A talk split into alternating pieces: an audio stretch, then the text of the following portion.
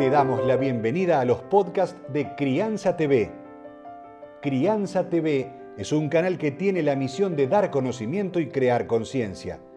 Un medio en el cual encontrarás a especialistas y profesionales que hablan de temas desde el embarazo, parto y lactancia, como de la crianza en todas sus etapas, así como también de educación, tecnología, estética, alimentación, medio ambiente y valores te invitamos a conocer nuestra web www.crianza.tv. Seguimos en todas las redes y canal de YouTube. Somos Crianza TV. Crianza TV Radio, música, entrevistas, recomendaciones de libros y mucha información para acompañar a los padres en el desarrollo pleno en las capacidades de sus hijos en MX Radio. Hola, ¿cómo andan? Bienvenidos a esta nueva edición de Crianza TV Radio aquí en la MX Radio. Hola Pau, ¿cómo estás? Bien, muy contenta ya, no porque vamos muy avanzados con respecto al año, pero sí que cerramos otro nuevo año junto a la MX Radio con mucha información para toda la gente que se suma, que son oyentes fieles de hace tantísimo tiempo y que también empezaron a acompañarnos a nuestro programa, porque la familia lo es todo. Y lo que pasa en la familia pasa en Crianza TV. Y hoy un tema muy particular que vamos a tocar con un especialista, un tema a que, que invito a todos los oyentes, así tengas niños pequeños, grandes, a que entiendan sobre este tema que a veces está en el hogar y no nos podemos dar cuenta. Y eso lo va a estar hablando un especialista en un ratito nada más. ¿De qué se trata, Moni? Para darles un puntito de lo que se viene. La de hoy es Marceli Suárez, desde, vive en Estados Unidos, y ella por su experiencia personal eh, abordó un tema que tiene que ver con la depresión en los adolescentes. Y la verdad es que una nota, si pueden, quédense ahí, porque la verdad es que con unos tips, como cómo, de, cómo determinar o cómo darnos cuenta si nuestro hijo está pasando por una situación así. Eso es, un poquito adelantamos de lo que, lo que va a hablar Jorsely Em, y después, por supuesto, avanzamos un poquito con la programación, si querés, Pau, lo que vamos a encontrar hoy en crianza. Tal cual, muchos le decimos Benjamín a los más pequeños de una familia, o a alguien que es medio chiquitito, o al Benjamín de la cancha de fútbol que me acabo de enterar, que es el más pequeño, a veces por estatura y a veces por edad. Pero realmente, ¿vos sabés por qué se les dice Benjamín?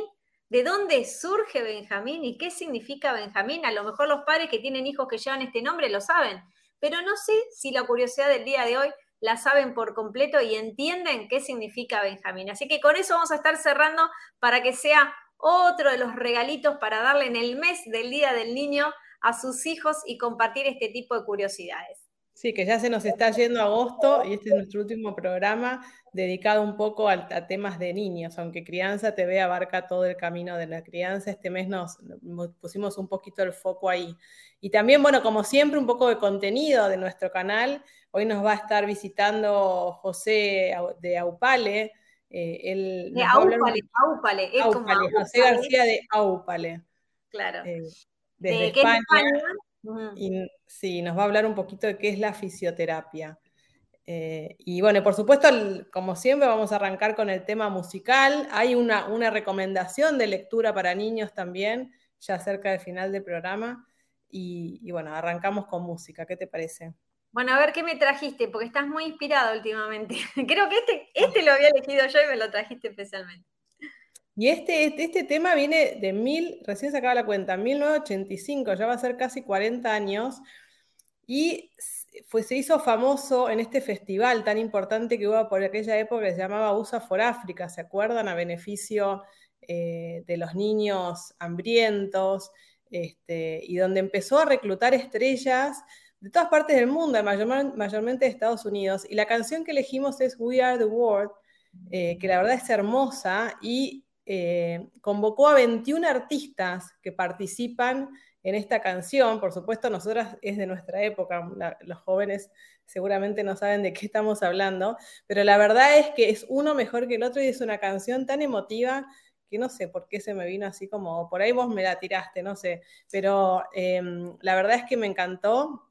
Así que bueno, la elegimos para el día de hoy, cerrando un poco este mes de los niños, ¿no? Con esta, esta reflexión un poco a pensar en el otro, a saber qué está pasando en el mundo, a poder ser solidarios y, en nuestra vida estar, esté siempre presente el otro, la ayuda, eh, la donación, eh, bueno, todo este camino de, espiritual, ¿no? De que uno no, está solo y que si no colabora con el otro tampoco nos sentimos plenos, ¿no? Tal cual, y, ser solidario no solo significa dar dinero, porque muchos lo tienen relacionado con que tengo que dar dinero para ayudar al otro. Y ser solidario es, por ejemplo, yo sé de gente que va especialmente a los geriátricos a leerles un cuento o un libro a los abuelos. Ser solidario con tu tiempo, darle el tiempo al otro, de tener escuchas presentes, ya sea con tus hijos como con un ser que necesita que sea escuchado. Entonces, uno puede ser solidario de muchas maneras. Y la verdad que todos los artistas que reunieron en esta canción fueron solidarios dando su voz y haciendo que esta canción quede eterna y es universal y va a quedar para siempre. Y Justamente, Pau, eso que vos decís, la unión, o sea, cómo se puede colaborar. Y en este caso, USA Forábrica, no es que USA de Estados Unidos, USA tiene que ver de eh, una, sigla que, tiene, que dice United Support of Artists, es la unión de apoyo de artistas. Estos artistas se unieron para apoyar y todo lo recaudado donar a los niños de África. Entonces es una manera, así como estas cosas se hacen un montón, pero uno puede llevarlo a lo cotidiano, ¿no? A, llevar la comida a un hospital, a niños, a, como dijiste, geriátricos, una infinita, y hay muchas asociaciones que se ocupan de eso, así que bueno, es un poco este mensaje de, abrirse a, la colaboración y ser solidarios. Así que si querés, los, los escuchamos. Empezamos a escucharlos.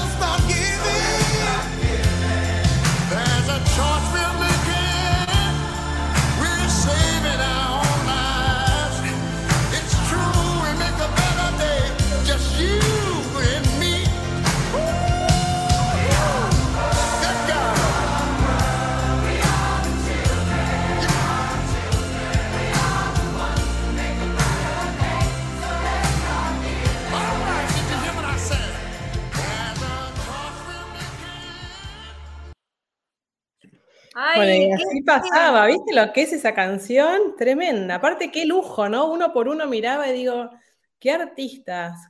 Tal cual, a los que nos están escuchando, vamos a recordar a algunos de los que estaban ahí, de los que nos recordamos nosotros. Primero decir gracias, gracias, gracias al quien creó esta canción, porque creo que pasan los años y nos siguen movilizando de la misma manera.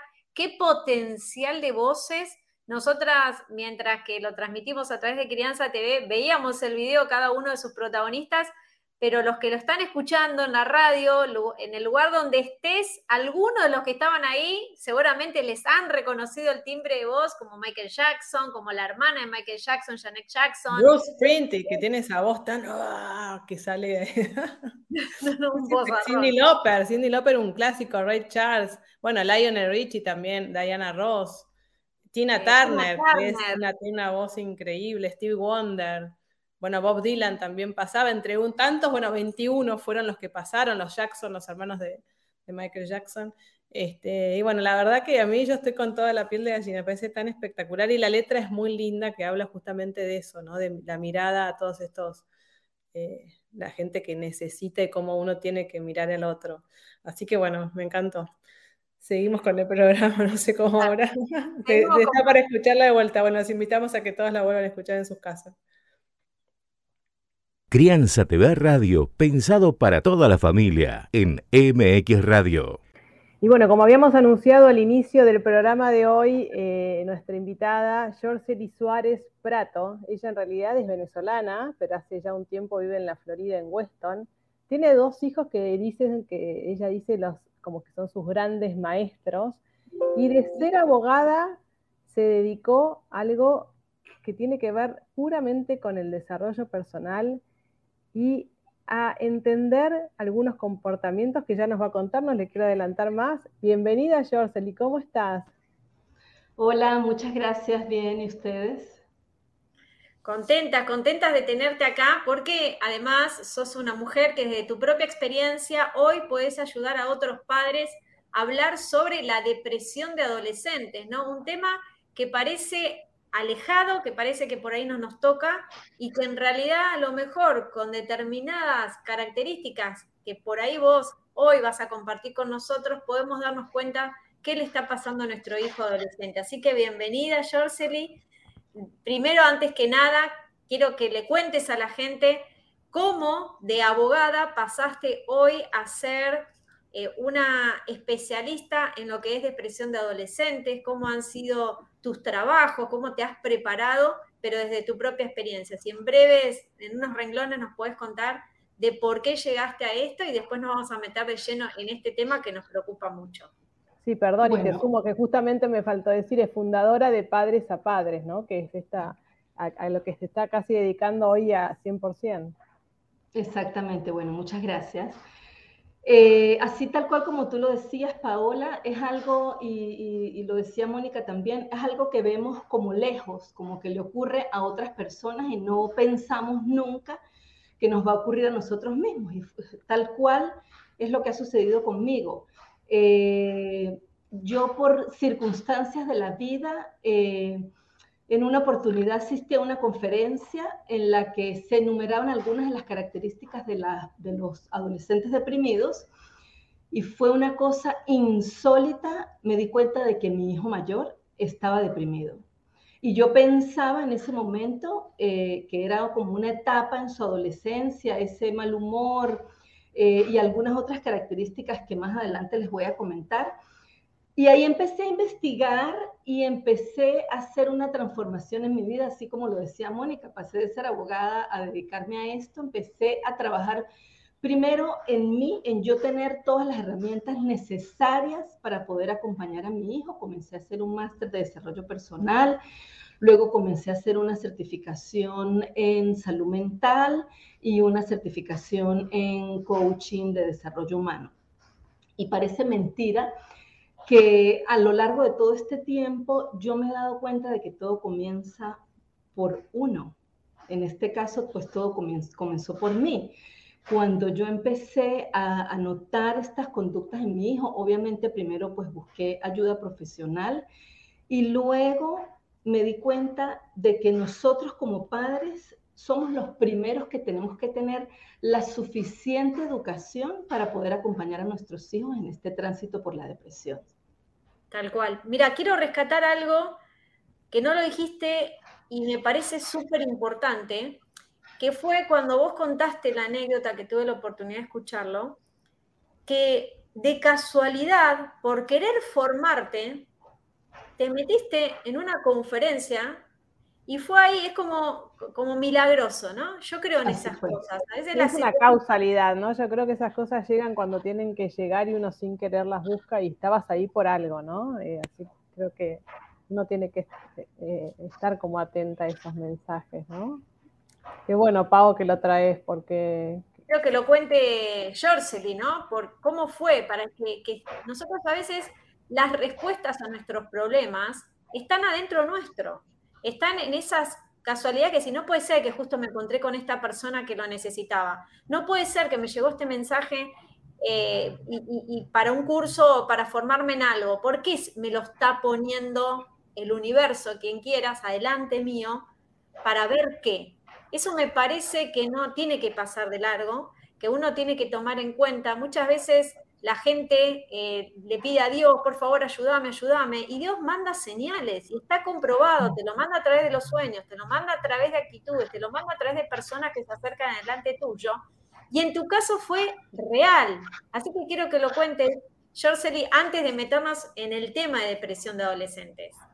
Es que así fue tal cual. Yo comencé... Eh, como un año antes de que mi hijo fuese diagnosticado, yo comencé como a hacer una búsqueda en mí. Yo me sentía como incómoda con la vida que estaba llevando. Y empecé a interesarme, o sea, es una cosa, como tú dices, Pau, es insólito. Yo comencé a interesarme en temas psicológicos, eh, de una u otra forma en temas de depresión y siguiendo a un autor que a mí me gusta mucho, me inscribí en una conferencia sin leer el temario. Sencillamente vi que había una conferencia, me inscribí y lo dejé así. Cuando estoy en la conferencia, em, veo que la conferencia se trata sobre depresión en adolescentes. Y bueno, en ese momento mi hijo estaba como comenzando la adolescencia, pero yo no tenía ni idea de, de que lo que le sucedía a él era que estaba deprimido. Y cuando comienzan a hablar sobre los temas y empiezan a hacer una descripción detallada de las características de un adolescente deprimido, o sea, fue para mí un, momento revelador.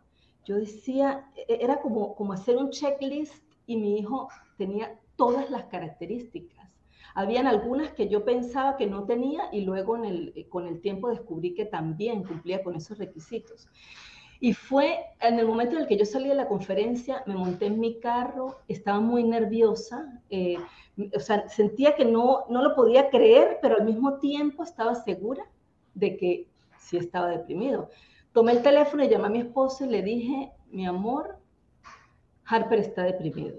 Él me dijo, pero, pero ¿por qué? ¿De dónde sacas eso? ¿Estás loca? Yo digo, no, es que lo acabo de ver las características y son todas las características exactas del comportamiento que está teniendo Harper en este momento. Y lo que tú dices fue realmente para mí un mensaje clarísimo e inequívoco que lo que yo estaba haciendo con mi vida en ese momento, que era que me estaba como encaminando hacia ese rumbo, era la claridad total de que a eso me llevaba el universo.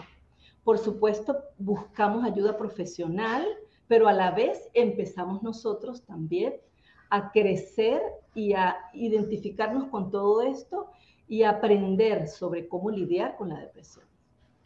Me gustaría que traigas acá una estadística que la verdad que cuando te escuché decirla me sorprendió porque no sabía que existe una cantidad muy alta de suicidios de adolescentes. Eh, bueno, Fíjate tú, a mí también me sorprendió muchísimo. Cada 40 segundos una persona se quita la vida en el mundo. Cada 40 segundos. Te quería eh, preguntar, perdón, ¿a qué edad em, eh, fue esto? ¿A qué edad de tu hijo? Hace, hoy tiene 17, a los 15. A los 15 fue diagnosticado.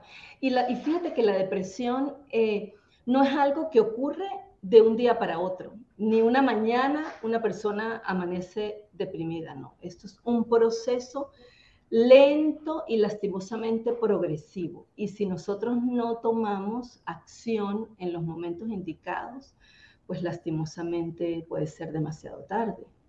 Es la segunda causa de muerte de los adolescentes en el mundo, después de accidentes de tráfico. Claro.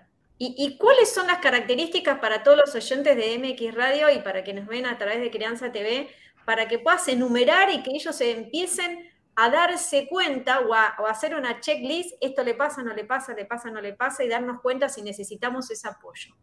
Mira, son muchas características, las principales eh, que, son notorias para uno como padre son eh, los cambios de humor repentinos que muchas veces pensamos que es simplemente la adolescencia, pero cuando empiezas a ver esos cambios de humor, ese eh, acompañado de otros síntomas o de otras señales, como por ejemplo eh, una insatisfacción constante con todo. Aquellas cosas que a nuestros hijos anteriormente les gustaba hacer o disfrutaban hacer, ya no les gusta o ya no les causa placer o sencillamente ya no tienen interés en hacer esas cosas. También cambios en su forma de alimentarse. Puede ser que nuestros adolescentes estén comiendo muchísimo o dejen de comer o tengan un día quiero comer muchísimo y al día siguiente de repente pues ya no quiero comer. Eso también es un, indicativo. Igualmente esa ese descuido con su higiene personal, eh, que dejan, normalmente fíjate, cuando uno está adolescente, está también en esa etapa como que quiere empezar a tener eh, relaciones románticas con nuestros pares. Y justo en ese momento es cuando empezamos más bien como a, arreglarnos más, a, a, querernos hacer cambios de look, a tratar de vestirnos de una forma como más bonita. Y nuestros adolescentes deprimidos son todo lo contrario. Pierden el interés por su higiene personal, por verse bien. Otra característica es em, el aislamiento. Eh, se pasan mucho, o, o, sea, prácticamente el día entero encerrados en su habitación. Eh, no quieren hablar ni con nosotros, los padres, ni con otras personas. Otra característica también que para mí fue eh, como muy fundamental en mi caso particular, y es que mi hijo pasó de ser muy cariñoso a no querer que lo abrazara o que lo besara, ni siquiera que lo tocara. Eso me llamó a mí muchísimo la atención, porque no era lo, lo habitual en él. Y es una característica muy, muy importante, porque surge en ellos como, como un rechazo al afecto. Y Al cariño, claro. Exacto. Somos los mayores generadores de ese amor y de esos abrazos y es súper importante. Otra característica que casi no, no notamos y es que nuestros adolescentes deprimidos se autolesionan, se hacen cortadas en su piel. Es terrible, es terrible.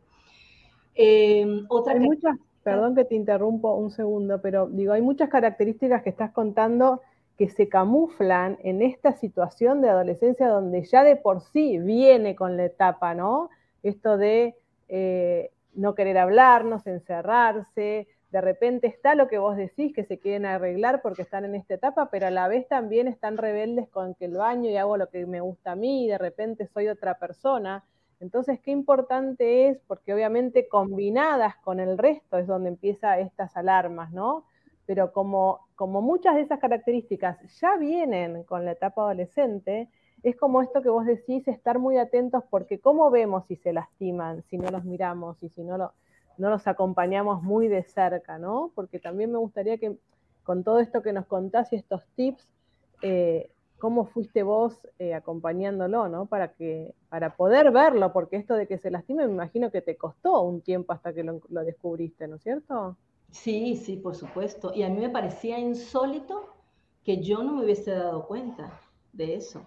Sea, yo decía, ¿cómo es posible que, que tiene tantas lesiones en su brazo y yo no lo haya visto en ningún momento? Y lo que tú dices, Mónica, es totalmente válido y muy cierto.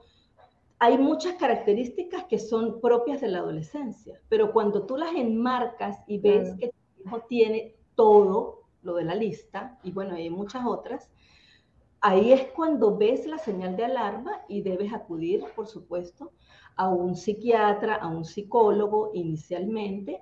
Y, en nuestro caso fue así, justo en, las primeras citas con el psicólogo, eh, eh, Harper nos comunicó que aparte de todo lo demás, se lesionaba, se cortaba con una hojilla su brazo, eh, como un mecanismo, bueno, para los jóvenes es como un mecanismo para sentir, porque es, como, yo lo clasifico de esta manera o yo lo veo de esta manera.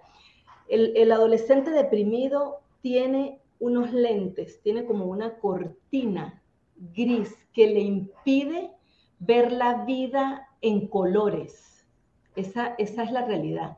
Y todo lo que ven es, eh, no tienen salida, nada tiene solución, todo es negativo. Es vivir como en una constante negatividad y esa cortina eh, les impide ver la realidad, porque para, para un adolescente deprimido todo es fatalista, no hay salida. Y si no estás acompañado, pues ocurre lo peor. Disculpame, Jorsely, para los que están escuchando, ¿no? Se cortaba. ¿Con qué se cortaba? ¿Con un cuchillo? No sé, ¿con, qué se cortaría que vos, que sos una mamá atenta, porque venís con una crianza, estás, estabas encima de tu hijo, pero que no te podías dar cuenta. Fíjate, él, él se cortaba con varias cosas. Se cortaba con restos de vidrios y se cortaba con las cuchillitas de los mm, sacapuntas. Ah, mira. Con eso también. Pero su, su, instrumento ideal eran restos de vidrios. ¿Y dónde los tenía? Que vos no los podías ver, no podías entrar a la habitación. ¿Cómo, cómo, era? yo entraba a la habitación, por supuesto. Y, yo, y fíjate lo que tú dices, yo en ese momento me consideraba una madre súper atenta y, y, yo misma decía, o sea, no puede ser que a mí esto me esté pasando. O sea, me parecía insólito. Y tenía, los vidrios eran muy pequeños y los tenía eh, en cajitas, en, diferentes lugares, pero eran muy, muy, o sea, eran una cosita mínima, muy, muy pequeña, pero con eso igualmente se lastimaba. Ah, ¿Qué, otra característica, podemos tomar para darnos cuenta? Mira, perdón. En el sueño, porque el adolescente mucho. Sí, a eso iba. Hay trastornos del sueño y exactamente como tú dices, van o de dormir mucho o de dormir muy poco. En nuestro caso particular, mi hijo dejó de dormir. Mi hijo dejó de dormir, dormía eh, dos, tres horas al día y, fíjate, es que mira, tienen una capacidad para, digamos que no engañarte, sino como para hacer su hábitat a su manera mi hijo ponía debajo, yo tengo el sueño muy ligero y, siempre me levanto, estoy pendiente, las luces me, inquietan. Ponía detrás de la puerta de su habitación una frazada, una cobija, para que yo no pudiera ver que la luz del cuarto estaba prendida, por ejemplo. Yo se me viene esta pregunta, ¿qué pasaba? porque me imagino que todo esto duró un tiempo, ¿no? ¿Y qué pasaba con la, con escuela, el colegio, el acompañamiento? Ah, ¿Hubo algún aviso, alguna alerta de, parte de la escuela como para acompañar este proceso el, antes y después y durante, ¿no? Eh, porque me imagino que, bueno, por lo menos para nosotros, eh, hay, por supuesto la casa es el primer hogar y el primer maestro, pero luego la escuela eh, es, un, es un acompañamiento muy importante, ¿no? Eh, ¿Cómo viviste esa etapa y, cuánto te, ayudó, cuánto no, no? Bueno, fíjate, eh, ese, es otro punto importante en cuanto a las características y son cambios en el rendimiento escolar.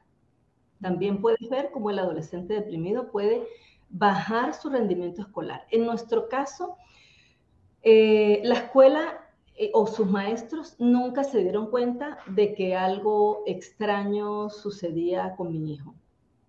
Eh, sin embargo, en el momento en el que fue diagnosticado, pues nosotros mismos acudimos a la escuela con todos los informes médicos y la escuela nos brindó apoyo porque Harper había empezado a bajar el rendimiento, pero no a un nivel extremo.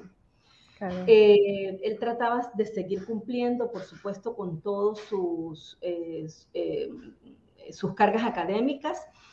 Y la escuela, el apoyo que nos brindó es, fue en darle un poco más de tiempo para terminar sus tareas. si necesitaba más tiempo para terminar algún examen, pues también igualmente lo hacían. Y igualmente saca, nos dio espacios de tiempo en el horario escolar, las veces que lo requerimos, para, para, asistir a las terapias. Inclusive fueron un poco, han sido un poco más flexibles para las faltas a la escuela, porque eso también es importante. Un, un adolescente deprimido empieza a tener faltas recurrentes en la escuela porque sencillamente no tiene ganas de levantarse. O sea, imagínate tú, si un adolescente no tiene ganas de vivir, pues evidentemente no tiene ganas de nada, de nada. Y Jorceli, ¿cómo fue para vos como mamá? Porque en cierta manera uno es el ejemplo de sus hijos. Nosotros somos en realidad, como vos enseñás, somos los responsables del camino de nuestros hijos. Seguramente hubo culpa tuya, de tu marido, Dice, eh, ¿por qué no lo vi? ¿Qué es lo que yo hice mal para que él pueda caer en esto? ¿Cómo fue ese proceso para que te puedan escuchar otros padres y digan, no, no, me está pasando esto y no, no lo pueden superar? Mira, todas las preguntas y más, para, para nosotros como familia, para mi esposo y para mí, fue sumamente doloroso. Eh, nos sentíamos culpables, por supuesto. Eh, nos preguntamos constantemente ¿Qué hemos hecho mal? ¿Por qué nos está pasando esto a nosotros? Eh, sentíamos, aparte de la culpa, vergüenza. Yo, y, bueno, honestamente, yo no le comenté a nadie de mi familia esta situación por la que estábamos pasando hasta un año después. Nosotros nos aislamos de nuestros familiares y de la gente que estaba cercana a nosotros, porque nos daba pena, porque nos sentíamos culpables, eh, nos sentíamos señalados, aunque nadie sabía a nuestro alrededor, igual nos sentíamos señalados. Y fue muy duro pasar por todo este proceso solos. Y justamente por eso es que hemos eh, he creado de padres a padres Luego de, estudiar, luego de darme cuenta de que nosotros pues no éramos culpables de nada, de que nosotros los padres hacemos lo mejor que podemos con las herramientas que tenemos a nuestra disposición en esos momentos. Y más bien nosotros somos no culpables, sino responsables. Y cuando tú tomas responsabilidad por alguna situación, buscas la forma de solucionar cuando tú escuchas a otro padre que está pasando por una situación similar a la tuya, tú te das cuenta de que no estás solo. Y cuando tú escuchas a otra persona que, ha solucionado, que ha buscado herramientas que le han funcionado, tú dices, ah, o sea, hay un camino, porque sí hay un camino, por supuesto, se puede salir de la depresión. Y, y salimos fortalecidos. Por eso yo te decía, Mónica, que mis dos hijos son mis más grandes maestros y que toda esta situación por la que hemos venido pasando, en realidad para nosotros ha sido una bendición y algunas personas dirán, pero esta mujer está loca, porque sí hemos pasado momentos muy duros, muy, muy duros, pero al mismo tiempo ha sido un aprendizaje maravilloso, realmente ha sido un despertar a la vida para todos. ¿Y qué pasó cuando le contaste a la familia? Sí, mira, una, una, eh, cosa, perdón, antes de la familia, digo, porque está el hermano, ¿no? Eh, ¿cómo, ¿Cómo fue esa convivencia? Porque digo, también me imagino que a la par tratando de, no sé, ocultarlo no, pero digo, que no le pase lo mismo al otro hermano también, ¿no? ¿Cómo, Fíjate ¿cómo, manejaron? Que, eh, mi hija menor, que es la hermana, también fue diagnosticada con depresión debido a toda esta circunstancia tan difícil que le tocó vivir. Porque mi hija pequeña, pues compartían habitaciones y, de algún modo veía todo lo que, lo que estaba viviendo Harper.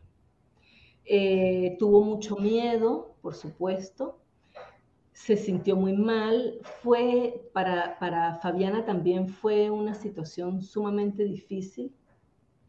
Eh, Fabiana en muchos momentos se sentía responsable, se sentía también culpable, sentía que tenía que también pues, hacer algo.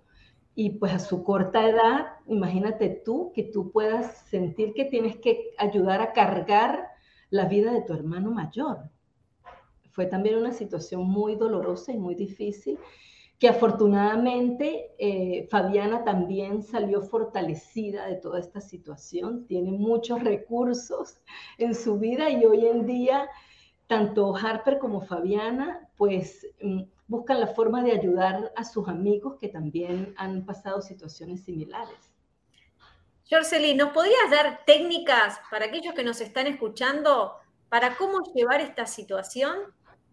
Mira, para mí la herramienta fundamental es la comunicación, mm.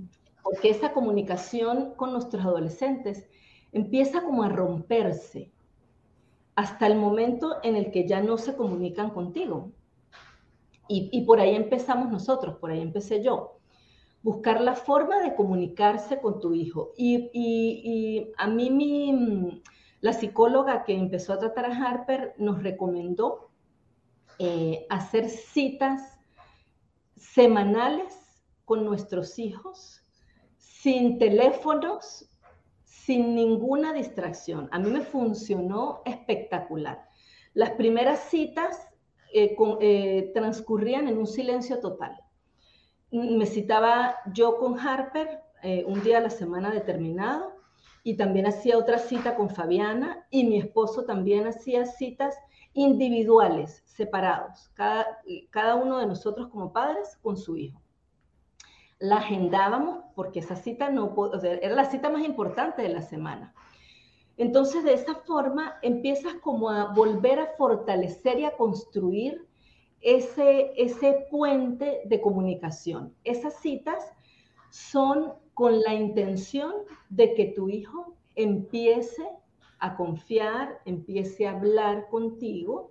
No es para que tú hables, ni para que regañes, ni para que opines de absolutamente nada. Al principio nuestros hijos no, no hablaban, nada. Transcurría la hora en un silencio total. Yo me mordía la lengua porque tenía ganas de hablar. Y, y, me parecía insólito. Yo decía, ¿cómo es posible que pasemos una hora aquí y esta criatura no me diga ni hola? nada, no hablaba de nada, ni del calor, ni de nada, nada. Y con el tiempo empezó a suceder la magia. Mi hijo empezaba a hablar, o sea, luego se prolongaba y surgían unas conversaciones maravillosas en las que yo no juzgaba, sino que simplemente escuchaba atentamente de la vida real y empecé a conocerlo de otra forma. Empecé a aprender a ver las cosas que le inquietaban, las cosas que le preocupaban y empezó a ocurrir, como decía hace un rato, la magia. Cuando tú empiezas a abrir ese canal de comunicación con tu hijo, empiezas a ver la realidad de él. Y yo a las citas luego le agregué otro ingrediente que para mí ha sido también súper poderoso y es mi vulnerabilidad yo empecé a contar cómo viví yo mi adolescencia, las cosas que me inquietaban y, mis cosas de adulta, las cosas que me preocupaban, porque nosotros como padres muchas veces pensando en que en no preocupar a nuestros hijos, no hablamos de nosotros, de lo que nos sucede. Y ellos nos ven como una persona a la que no le pasa nada. Claro, perfectas, ¿no? Entonces eso de la empatía, qué, qué importante lo que estás diciendo, ¿no? Porque inclusive se, se, me viene como que a veces los niños que no dicen, no comparten sus sentimientos o estas emociones, ¿no? Que están ahí como encapsuladas uh -huh. y se termina haciendo esa, esa, esa olla a presión, ¿no? Donde donde todo está ahí, de repente no hay espacio para hablarlo y justamente esto que vos decís, al no espejarse con una realidad de un papá que no le pasa nada, que no llora, que no se preocupa, ¿eh? ¿cómo va a traer esa preocupación él? ¿no? Y eso se empieza a gestar y se, hace este monstruo que termina eh, en, en, estas, en, estos, en estas eh, depresiones o esas situaciones, ¿no? Así es, así es, Mónica, y es una realidad. Nosotros lastimosamente, por lo menos yo, crecí en un entorno en el que no hablábamos de las claro. emociones, en el que todo se escondía.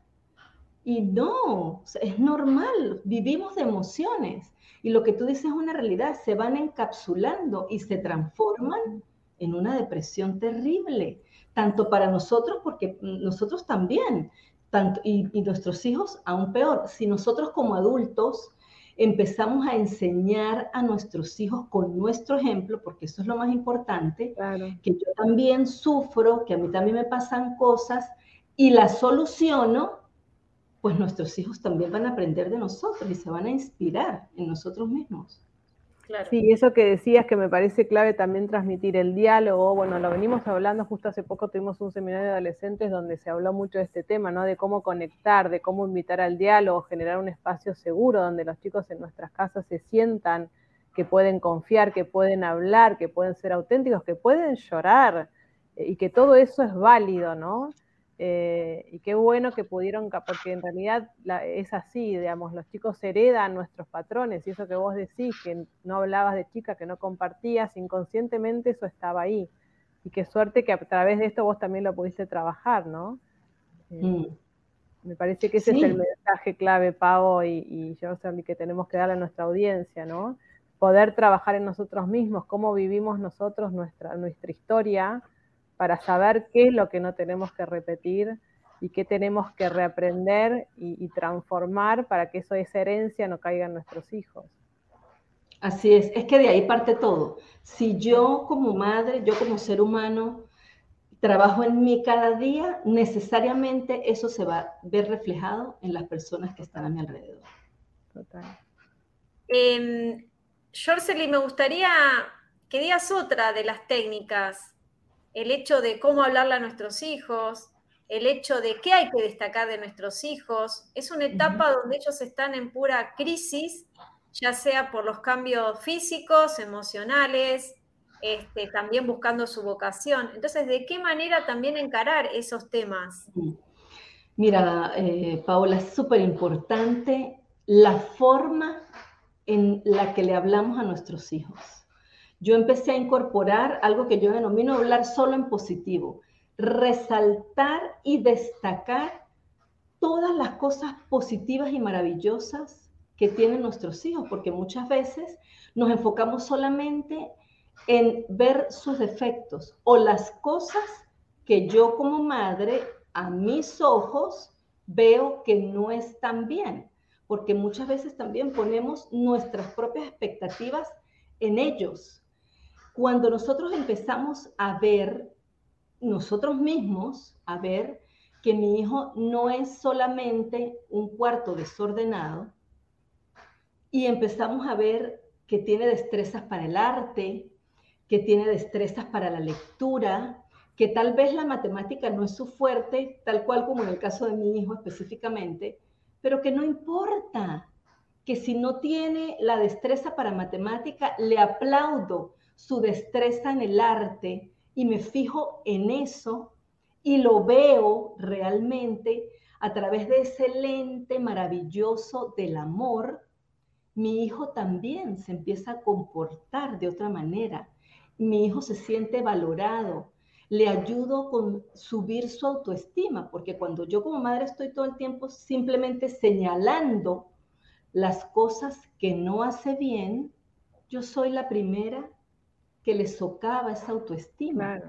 Y si mi hijo ve que, que su madre, que es el ser que más lo quiere, solo lo critica y no tiene la capacidad de ver todas esas cosas hermosas que tiene, ¿qué va a esperar de los demás? Si de mí no recibe ese, esa mirada bonita, esa mirada amorosa, ¿no? Exactamente, exactamente, así es.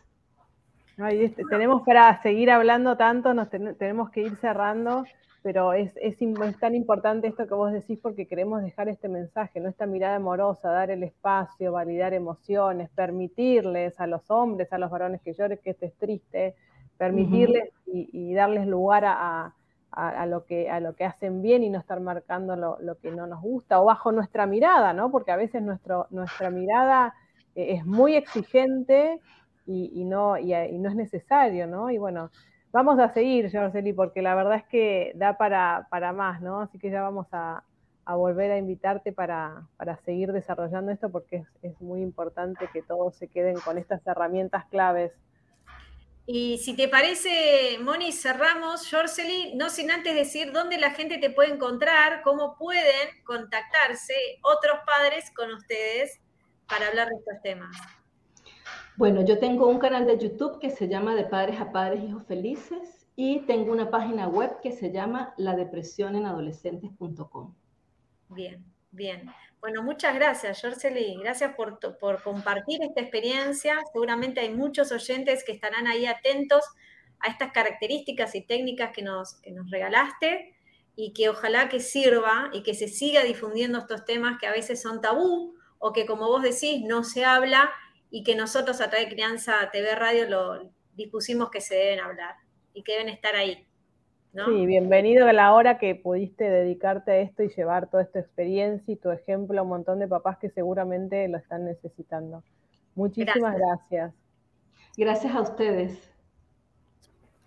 Crianza TV Radio, donde los profesionales te acompañan en el camino de la maternidad y la paternidad en MX Radio. Y bueno, como habíamos comentado también, Pau, siempre en nuestros programas sacamos un poquito del contenido de lo que tenemos en Crianza TV para compartirles, ¿no? Y hoy eh, eh, lo invitamos a, como, un invitado para darnos un poquito de lo que nos trae eh, a José García de Aupale, que es la fisioterapia. Tal cual, porque la fisioterapia que ellos aplican es también la fisioterapia materna. Fue ahí la excusa perfecta para poder comunicarnos con José y que nos hable un poquito de este tema, porque en Argentina no es tan común, pero en España hay como un examen que se hace al momento de nacer, que es el de la fisioterapia. ¿Qué quiere decir esto? De acuerdo al mes del bebé, a través de sus distintos movimientos, un especialista en la materia puede darse cuenta si tiene un brazo cortado, un brazo, bueno, distintas características que si lo prevenimos y lo solucionamos a tiempo, ese niño después no va a tener problemas físicamente a futuro. Entonces, qué bueno enterarnos que existe esto. En la Argentina se aplica, pero no es como un estudio obligatorio que se hace después del nacimiento, pero vale la pena saber que uno puede tener la posibilidad de saber esto de tu hijo recién nacido fisioterapia? ¿Es una terapia alternativa? ¿Se estudia medicina para llegar a ser fisioterapeuta? Bueno, al final no, no es una terapia alternativa, es, una disciplina sanitaria donde, bueno, no, estudiamos medicina, medicina, estudiamos fisioterapia. Eh, es una carrera universitaria, eh, por lo menos en España, pues eh, está tiene, que pasar por la Consejería de Sanidad, somos profesionales sanitarios, entonces no, no, son, no son terapias alternativas ni complementarias, estamos dentro del ámbito de salud y trabajamos con agentes físicos, como pueda ser pues, el, calor, el frío, el, masaje, la movilización de las estructuras del cuerpo y, y bueno, pues eso, eso hacemos, intentar ayudar a, pacientes con problemas a nivel musculoesquelético, pues con los agentes físicos que disponemos, sobre todo, sobre todo las manos, el ejercicio terapéutico y, esto es.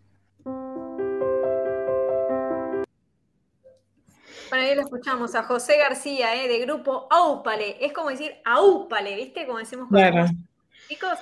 Es así. Como hazle upa para mí, tiene que ver como una expresión de aupal, o sea, alzalo, ¿no? Sería para nosotros. tal este, cual, tal cual. Y tiene que ver, me hace, me hace acordar un poco a lo que nos comparte Liz Muñoz, ¿no? Del contacto, de, habla también de masajes y de, todo lo que tiene que ver con, el, contacto con, el bebé, ¿no? Todo lo importante que, que tiene eso.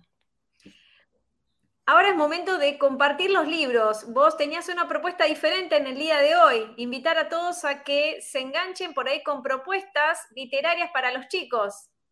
Sí, así es. Hoy en lugar de recomendar un libro mientras buscaba opciones, eh, me encontré Lecturita, que es eh, como un club de libros infantiles, es como una, propuesta de... Eh, cómo podemos fomentar este hábito de la lectura en los niños desde una edad temprana, desde que son chiquitos, que por supuesto ya hemos dicho en otras ocasiones donde la imitación es clave también, cuando nos ven a los papás leer, eso se, adquiere muy fácilmente. Pero una manera de estar comprometidos con esto también es acceder a este club de libros donde con una suscripción mensual y tiene determinadas opciones, uno puede ya todos los meses recibir una cantidad de libros, siempre con alguna sorpresita, con algún agregado, como para tener la lectura como un, como un hábito, ¿no? Incorporarla eh, en, el día a día, porque como sabemos, la lectura eh, ejercita mucho la, imaginación, la creatividad. Nos saca un poco, y mucho te diría, si, si logramos que los chicos la tomen como hábito, saca mucho este, tiempo a, los, a la tecnología eh, y eso es espectacular. Y también da seguridad, da confianza. Los cuentos también, eh, como dijimos en otras oportunidades, eh, son cuentos sanadores, a veces ayudan a procesar emociones. Bueno, me pareció una buena idea para los que no saben por dónde, por ahí entrar en este camino donde el libro te llega y bueno, vas arrancando, por supuesto depende de las edades, hay distintos títulos y distintos eh, opciones, pero es una opción eh, que me pareció como linda compartir. Lecturita y es un club de libros infantiles. Mira qué bien. Y hablando de infantiles, de pequeño, de peque, vamos a hablar de Benjamín, que es la curiosidad que tenemos en, el día de hoy para ir cerrando el encuentro. Y si bien uno, sin querer, queriendo, siempre se refirió a Benjamín, el más pequeño, tiene que ver con eso, pero está en la Biblia y está esto documentado, que fue sin querer el nombre Benjamín, porque cuentan de que eh, en la Biblia este término es el nombre de uno de los trece descendientes de Jacob. Jacob que tenía una niña y doce varones. Bueno, siendo él, recuerden, las doce tribus de Israel, ahí donde nacen las doce tribus de Israel, pero no nos vamos a meter de lleno en la historia bíblica, sino en lo que significa Jacob y qué fue para Jacob, porque siendo el último hijo, fue con el que más cariño tuvo, con el que más este, cercanía tuvo. Yo creo que muchas veces ya a una determinada edad tuya, a medida que van llegando los chicos, la cercanía es diferente que los primeros, ¿no? Siempre pasa eso, Mónica. El primero, como que se le exigen más cosas, el segundo más o menos, y el tercero se cría solo, algo así. Imagínate lo que sí, pero me imagino que después de tantos, esto tendrá que ver como ya no voy a tener más hijos y con este me quedo. Y entonces por ahí por eso era su predilecto, ¿no? Y como esto que también decían como el hijo de la mano derecha, como esta cosa de... ¿no? De, el, hijo de, buen augurio, claro. Eso, sí. Que además en la historia bíblica, Benjamín, más allá de que fue el predilecto, fue el que más cosas hizo a pedido de Jacob. Pasó a la historia Benjamín. Pero bueno, tiene que ver con eso, que uno sin querermente, sin querer, lo utiliza Benjamín como el más pequeño y tiene que ver con eso, pero además con el hijo de tu mano derecha. Es decir, ese que es el compinche, más allá que de pequeño. Pero se usa como, como el último o el más pequeño pero en realidad el significado es el, hijo que es tu mano derecha, con el que más contás, con el que más hiciste cosas, vaya a saber. Así que yo conozco igual un par de una amiga que puso Benjamín al primero de sus tres hijos, así que ahí rompió con esta regla de... Del último. No, no, no porque necesariamente la gente llama Benjamín al chico, pero en realidad no significa el último. De casualidad fue el último, pero lo que significa para Jacob, y, tradicionalmente ese nombre, es el hijo de tu mano derecha, de tu augurio. de el Sí, más sí, por ahí como tu extensión, ¿no? Tu, tu, tu y, y herencia, no sé. es el, digamos, eh, tu heredero directo o, o el Mm. que sigue tu, tu, eh, no sé, tu, tu camino, eh, y no tanto que es el más pequeño. De casualidad fue el más pequeño y por eso se lo usa como el más pequeño, Claro, pero el significado es otro. Así que bueno, esta era la curiosidad que queríamos traer a todos ustedes.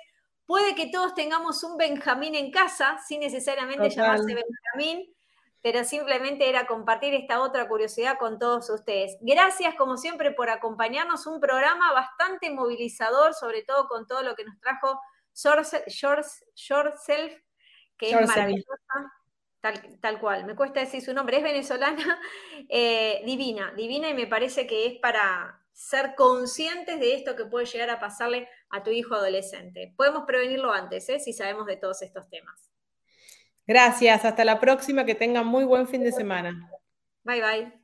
Crianza TV Radio, música, entrevistas, recomendaciones de libros y mucha información para acompañar a los padres en el desarrollo pleno en las capacidades de sus hijos en MX Radio.